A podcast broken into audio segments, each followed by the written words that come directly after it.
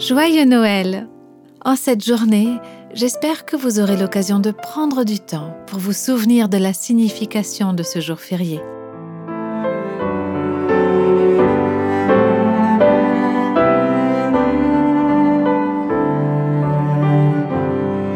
L'ange leur dit, N'ayez pas peur, car je vous annonce une bonne nouvelle, qui sera une source de grande joie pour tout le peuple. Aujourd'hui, dans la ville de David, il vous est né un Sauveur, qui est le Messie, le Seigneur. Joyeux Noël à vous qui nous écoutez. Notre prière aujourd'hui, c'est que vous soyez bénis en toutes choses. On ne sait pas comment se sont passées ces dernières semaines pour vous, mais en tout cas pour beaucoup d'entre nous, cette période a été remplie d'activités. Pendant ces jours fériés, de vacances peut-être, il est bon de ralentir un peu, de s'arrêter, de prendre une grande respiration et de laisser la parole de Dieu descendre au plus profond de nous. Oui, ça fait beaucoup de bien et voilà pourquoi en ce jour de Noël, ce jour béni, nous avons pensé qu'il serait bon d'apporter de la paix à nos cœurs en nous focalisant simplement sur les paroles de la Bible. Alors on va écouter ensemble le récit de Noël et nous espérons que vous pourrez aborder de façon renouvelée cette profonde vérité que Dieu a pris forme humaine en la personne de Jésus, celui qui est appelé aussi Emmanuel, Dieu avec nous. Voici donc le récit de Noël selon les deux premiers chapitres de l'évangile de Luc, et c'est François Raymond qui prête sa voix. Plusieurs ont entrepris de composer un récit des événements qui se sont accomplis parmi nous, d'après ce que nous ont transmis ceux qui ont été des témoins oculaires dès le commencement et qui sont devenus des serviteurs de la parole. Il m'a donc paru bon à moi aussi qui me suis soigneusement informé sur toutes ces choses dès l'origine, de te les exposer par écrit d'une manière suivie, excellent Théophile, afin que tu reconnaisses la certitude des enseignements que tu as reçus. Durant le règne d'Hérode sur la Judée, il y avait un prêtre du nom de Zacharie, de la classe d'Abia. Sa femme était une descendante d'Aaron et s'appelait Élisabeth.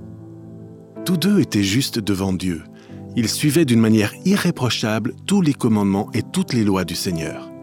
Il n'avait pas d'enfant parce que Élisabeth était stérile et ils étaient l'un et l'autre d'un âge avancé. Or, pendant que Zacharie remplissait sa fonction de prêtre devant Dieu, c'était le tour de sa classe, il fut désigné par le sort, d'après la règle en vigueur pour les prêtres, pour entrer dans le temple du Seigneur et y brûler le parfum. Toute la multitude du peuple était dehors en prière, à l'heure de l'offrande du parfum. Alors, un ange du Seigneur apparut à Zacharie et se tint debout à droite de l'autel des parfums. Zacharie fut troublé en le voyant, et la peur s'empara de lui. Mais l'ange lui dit, N'aie pas peur, Zacharie, car ta prière a été exaucée. Ta femme Élisabeth te donnera un fils, et tu l'appelleras Jean. Il sera pour toi un sujet de joie et d'allégresse, et beaucoup se réjouiront de sa naissance, car il sera grand devant le Seigneur. Il ne boira ni vin ni boisson alcoolisée, et il sera rempli de l'Esprit Saint dès le ventre de sa mère. Il ramènera beaucoup d'Israélites au Seigneur, leur Dieu. Il marchera devant Dieu avec l'esprit et la puissance d'Élie pour ramener le cœur des pères vers leurs enfants et les rebelles à la sagesse des justes, afin de préparer pour le Seigneur un peuple bien disposé.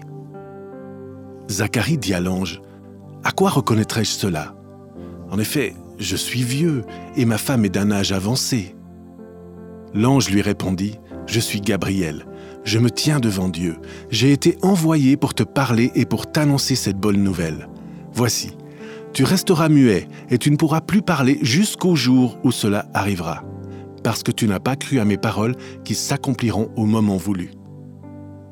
Cependant, le peuple attendait Zacharie et s'étonnait qu'il s'attarde si longtemps dans le temple. Quand il sortit, il ne pouvait pas leur parler, et ils comprirent qu'il avait eu une vision dans le temple.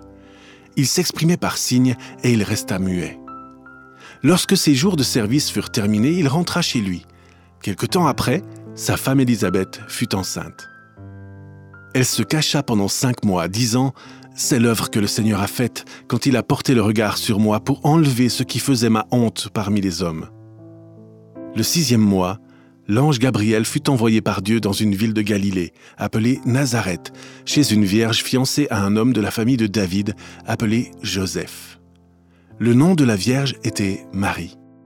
L'ange entra chez elle et dit, Je te salue, toi à qui une grâce a été faite. Le Seigneur est avec toi. Tu es bénie parmi les femmes. Troublée par cette parole, Marie se demandait ce que pouvait signifier une telle salutation. L'ange lui dit, N'aie pas peur, Marie, car tu as trouvé grâce auprès de Dieu. Voici que tu seras enceinte. Tu mettras au monde un fils, et tu lui donneras le nom de Jésus.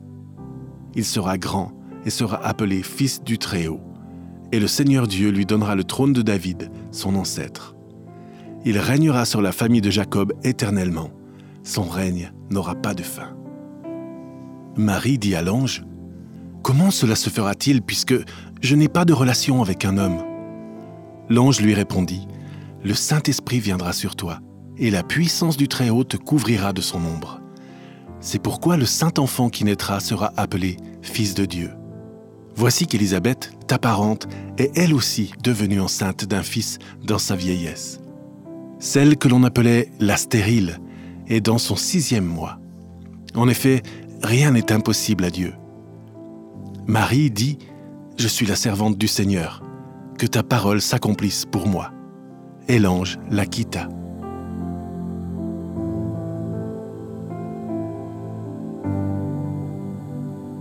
À la même époque, Marie s'empressa de se rendre dans une ville de la région montagneuse de Juda. Elle entra dans la maison de Zacharie et salua Élisabeth. Dès qu'Élisabeth entendit la salutation de Marie, son enfant remua brusquement en elle et elle fut remplie du Saint-Esprit. Elle s'écria d'une voix forte, Tu es bénie parmi les femmes et l'enfant que tu portes est béni. Comment m'est-il accordé que la mère de mon Seigneur vienne vers moi? En effet, dès que j'ai entendu ta salutation, l'enfant a tressailli de joie en moi. Heureuse celle qui a cru, parce que ce qui lui a été dit de la part du Seigneur s'accomplira. Alors, Marie dit, Mon âme célèbre la grandeur du Seigneur, et mon esprit se réjouit en Dieu, mon Sauveur, parce qu'il a porté le regard sur son humble servante. En effet, voici, désormais toutes les générations me diront heureuse, parce que le Tout-Puissant a fait de grandes choses pour moi. Son nom est saint, et sa bonté s'étend de génération en génération sur ceux qui le craignent. Il a agi avec la force de son bras, il a dispersé ceux qui avaient dans le cœur des pensées orgueilleuses. Il a renversé les puissants de leur trône et il a élevé les humbles. Il a rassasié de biens les affamés et il a renvoyé les riches les mains vides. Il a secouru Israël, son serviteur. Il s'est souvenu de sa bonté, comme il l'avait dit à nos ancêtres, en faveur d'Abraham et de sa descendance pour toujours. Marie resta environ trois mois avec Élisabeth, puis elle retourna chez elle. Le moment où Élisabeth devait accoucher arriva, et elle mit au monde un fils. Ses voisins et ses parents apprirent que le Seigneur avait fait preuve d'une grande bonté envers elle, et ils se réjouirent avec elle. Le huitième jour, ils vinrent pour circoncire l'enfant. Ils voulaient l'appeler Zacharie, d'après le nom de son père, mais sa mère prit la parole et dit, Non, il sera appelé Jean. Ils lui dirent, Il n'y a dans ta parenté personne qui porte ce nom et ils firent des signes à son père pour savoir comment il voulait qu'on l'appelle. Zacharie demanda une tablette, et il écrivit Son nom est Jean. Tous furent dans l'étonnement. Immédiatement sa bouche s'ouvrit, sa langue se délia, et il parlait et bénissait Dieu. La crainte s'empara de tous les habitants des environs, et dans toute la région montagneuse de Judée, on s'entretenait de tous ces événements. Tous ceux qui les apprirent les gardèrent dans leur cœur, et ils disaient que sera donc cet enfant? Et, en effet, la main du Seigneur était avec lui. Son père, Zacharie, fut rempli du Saint-Esprit et prophétisa en ces termes. Béni soit le Seigneur, le Dieu d'Israël, parce qu'il a visité et racheté son peuple. Il nous a donné un puissant sauveur dans la famille de son serviteur David. C'est ce qu'il avait annoncé par la bouche de ses saints prophètes des temps anciens un sauveur qui nous délivre de nos ennemis et de la domination de tous ceux qui nous détestent. Ainsi, il manifeste sa bonté envers nos ancêtres et se souvient de sa sainte alliance, conformément au serment qu'il avait fait à Abraham, notre ancêtre. Il avait juré qu'après nous avoir délivrés de nos ennemis, il nous accorderait de le servir sans crainte, en marchant devant lui dans la sainteté et dans la justice tous les jours de notre vie. Et toi, petit enfant, tu seras appelé prophète du Très-Haut, car tu marcheras sous le regard du Seigneur pour préparer ses chemins et pour donner à son peuple la connaissance du salut par le pardon de ses péchés à cause de la profonde bonté de notre Dieu. Grâce à elle, le soleil levant nous a visités d'en haut pour éclairer ceux qui sont assis dans les ténèbres et dans l'ombre de la mort, pour diriger nos pas sur le chemin de la paix. L'enfant grandissait et se fortifiait en esprit. Il resta dans les déserts jusqu'au jour où il se présenta devant Israël.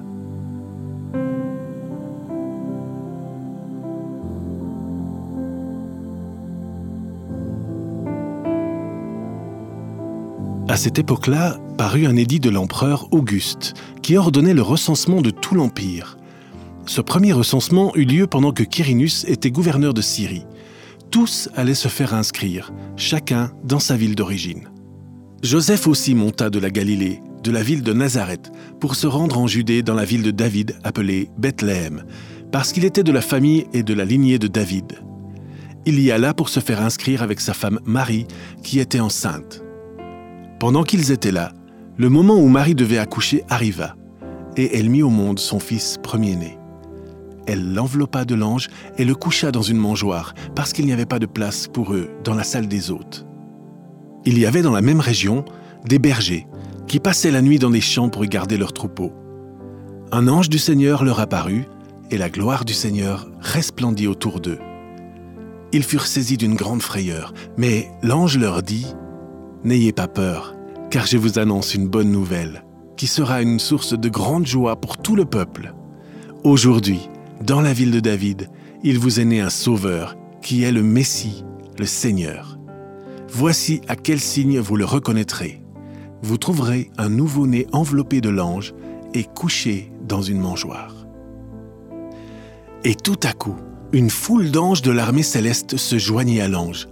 Ils adressaient des louanges à Dieu et disaient ⁇ Gloire à Dieu dans les lieux très hauts, paix sur la terre et bienveillance parmi les hommes ⁇ Lorsque les anges les eurent quittés pour retourner au ciel, les bergers se dirent les uns aux autres ⁇ Allons jusqu'à Bethléem pour voir ce qui est arrivé, ce que le Seigneur nous a fait connaître. Ils se dépêchèrent d'y aller et ils trouvèrent Marie et Joseph ainsi que le nouveau-né couché dans la mangeoire. Après l'avoir vu, ils racontèrent ce qui leur avait été dit au sujet de ce petit enfant. Tous ceux qui entendirent les bergers furent étonnés de ce qu'il leur disait. Marie gardait le souvenir de tout cela et le méditait dans son cœur. Puis les bergers repartirent, en célébrant la gloire de Dieu et en lui adressant des louanges à cause de tout ce qu'ils avaient entendu et vu et qui était conforme à ce qui leur avait été annoncé. Huit jours plus tard, ce fut le moment de circoncire l'enfant on lui donna le nom de Jésus, nom que l'ange avait indiqué avant sa conception. Quand la période de leur purification prit fin, conformément à la loi de Moïse, Joseph et Marie l'amenèrent à Jérusalem pour le présenter au Seigneur, suivant ce qui est écrit dans la loi du Seigneur, tout mâle premier-né sera consacré au Seigneur, et pour offrir en sacrifice un couple de tourterelles ou deux jeunes pigeons, comme cela est prescrit dans la loi du Seigneur. Or, il y avait à Jérusalem un homme appelé Siméon. Cet homme était juste et pieux, il attendait la consolation d'Israël et l'Esprit Saint était sur lui. Le Saint-Esprit lui avait révélé qu'il ne mourrait pas avant d'avoir vu le Messie du Seigneur. Il vint au temple, poussé par l'Esprit.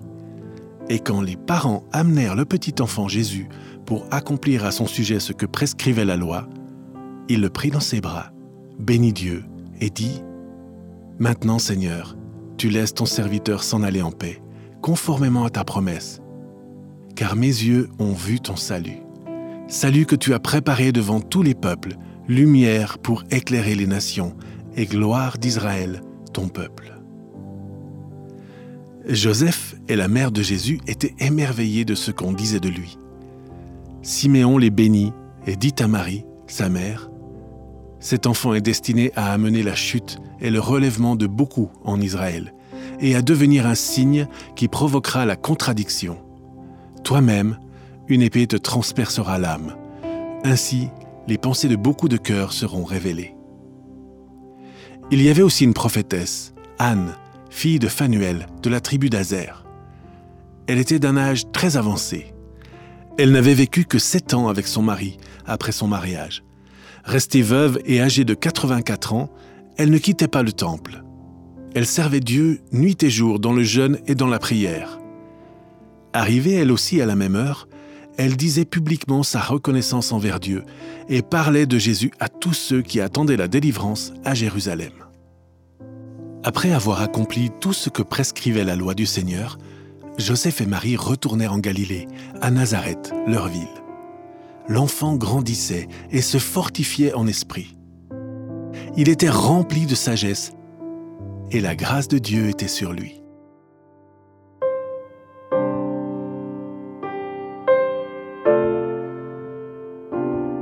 Nous venons d'entendre le récit de ce tout premier Noël tel qu'il est rapporté dans le début de l'évangile de Luc.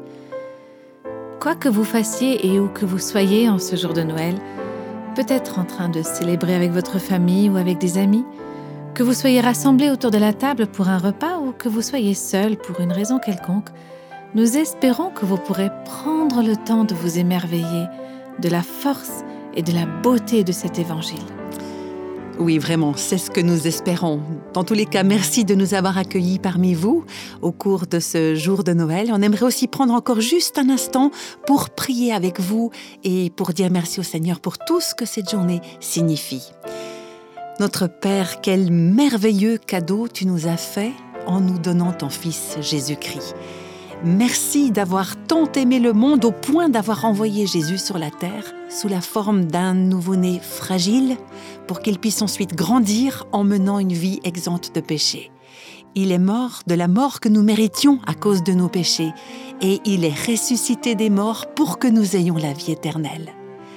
Nous t'aimons Seigneur, nous t'aimons Jésus, nous te remercions d'être Emmanuel, d'être Dieu avec nous. Et je prie que la douceur, la vérité et l'émerveillement de cette étonnante histoire de Noël, cette histoire vraie, puissent submerger nos cœurs aujourd'hui.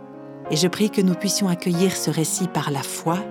Nous voulons te faire confiance, te bénir et t'adorer de tout notre cœur. Et pour tout ce que tu as fait pour nous en Jésus-Christ, notre Père, nous te rendons grâce et nous t'adorons. Amen.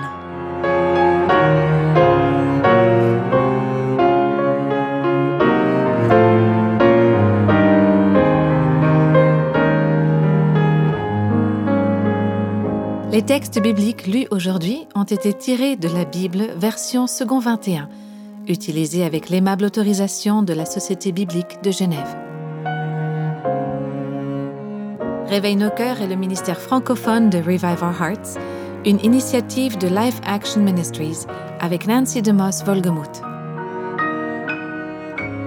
Avec les voix de Jeannette Kosman et Christine Raymond.